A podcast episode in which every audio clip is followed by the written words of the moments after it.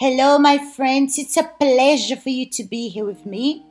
We're going to meditate in the Word of God that brings results, that makes you see and think differently, and it defines what's right and what's wrong.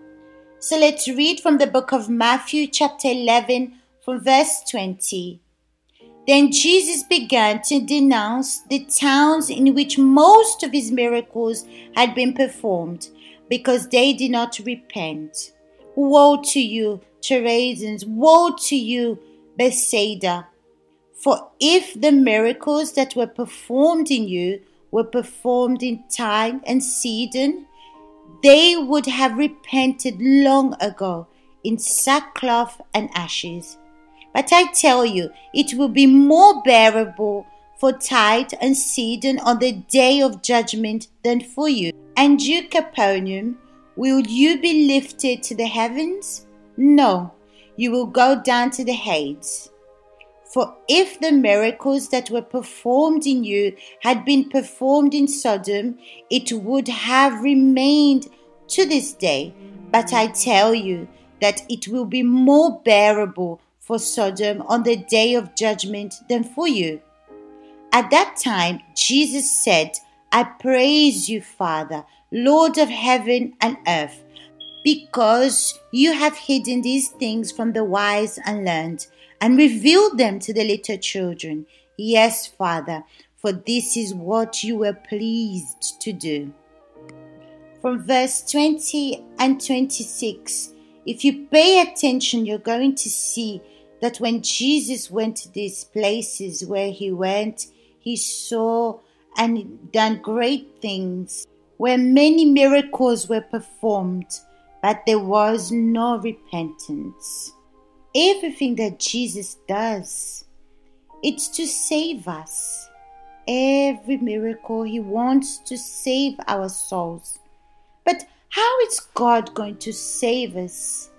Does it depend on Him? No, it doesn't depend on Him. Jesus manifests this power great things in the lives of people. Set people free from demons. He set people free from sicknesses. The leprosy was removed from their body. The blind saw, the paralyzed started walking. All these miracles, this power of God that manifested in the lives of people. The objective of this was to set them free first but as well to save them. And then follow him, but not just to follow him to understand his word and hear more and more of his words. No, Jesus did all these miracles and taught and taught them about the kingdom of heaven. But what happened? In these cities, they did not repent. And if there's no repentance, there's no salvation if Chorazin and Bethsaida had received or had the opportunity to have all these miracles performed there, they would have repented. There were so many miracles that multitudes of people followed Jesus. They were not just powerful miracles of healing, uh, people being resurrected. There were so many things that were done that were so strong that all the disciples left everything to follow Jesus. They left their families, their economies, their work. They had no idea what was going to happen. But what Jesus was offering to them was all that they needed. It was everything that they were looking for, that they were searching, but they didn't know that Jesus had the answers. So, see Chorazin and Bethsaida had had these opportunities to have this performance done there, many people would have repented in sackcloth and ashes. That means they would be humble and they would be ready to hear what the Word of God says. And I'm going to tell you, my friends, it's easy for me to come here and speak to you about the Word of God. Maybe you say, okay, Viviane, but what is this repentance? Which form can I repent? But I'm going to tell you an experience that I had that many times in my journey with Jesus, but many times in my journey with Jesus, that I had moments that I was focused in my inside and not my outside. And I thanked God many times, and I thank God because of the things that I presented to Him, my offering. So, when He spoke about miracles and great things, I saw Jesus, my friends.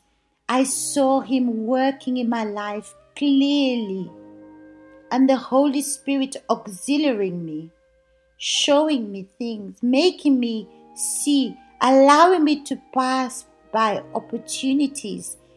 And these are the works. And thank God there was repentance because I needed the Savior. And if you listen to the audios that I do here on my blog, you're going to see and you're going to understand that there's many, but many testimonies that I'm giving. So, what Jesus is saying here, I understand because I had to look at my inside, my reality. It doesn't matter if I'm a bishop's wife, if I'm born in the church, if I'm a child of bishop. No, none of this counts. But the most important thing is what's inside of me. The repentance is not by what I do, repentance comes from my inside.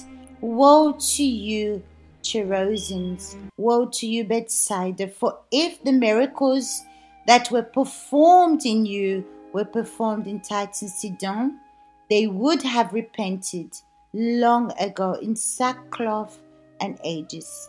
But I tell you, it will be more bearable for Tyre and Sidon on the day of judgment than for you. In the day of judgment, no one's going to escape the ones that live their life the way they wanted to live, they will all be judged.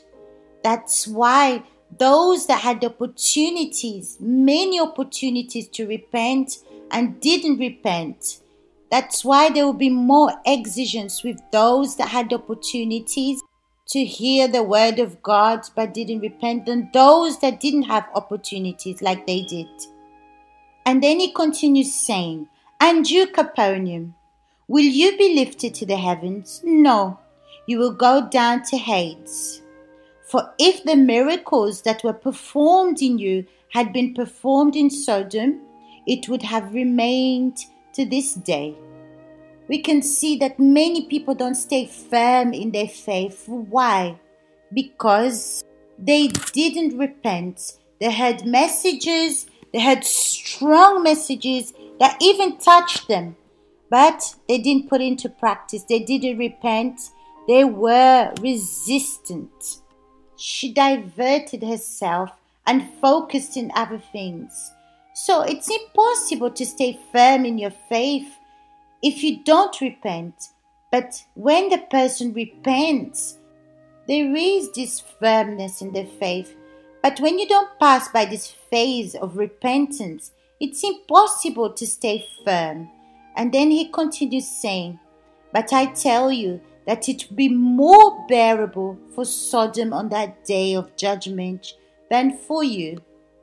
At that time, Jesus said, I praise you, Father, Lord of heaven and earth, because you have hidden these things from the wise and learned and revealed them to the little children. Yes, Father, for this is what you were pleased to do. When there is repentance, the person stays firm in her faith. And who are those that stay firm? Are those that are revealed. And who are those who are revealed? They're not those that think they know everything, those that think they know the words, those that assume that they're okay. For example, I'm a bishop's wife. I'm a pastor's wife. I'm a child of, of bishop. I'm fine. I meditate in the word of God. I counsel people. I'm an evangelist. I do so many things. Look at the messages that I pass to people. These kind of people don't need salvation. Do you think that this kind of people needs a savior? No. The savior is for those that feels that know that they're nothing, those that are in need. Like a child that needs to learn and wants to learn.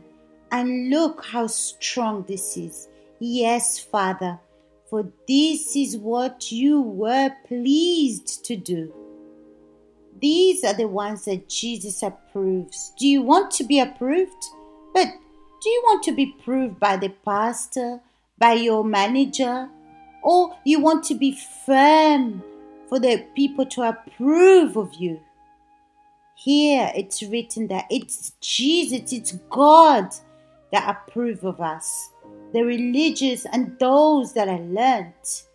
These ones will not receive Jesus. They've never received Jesus. But those that accept corrections and want to do the will of God, when Jesus comes in their lives and they have to leave everything to follow Jesus, and those that left everything to follow Him, those that left their family, just to follow Jesus because he taught things that they've never heard, amazing things that changed their lives. So, my friends, think about this, and I will see you next time.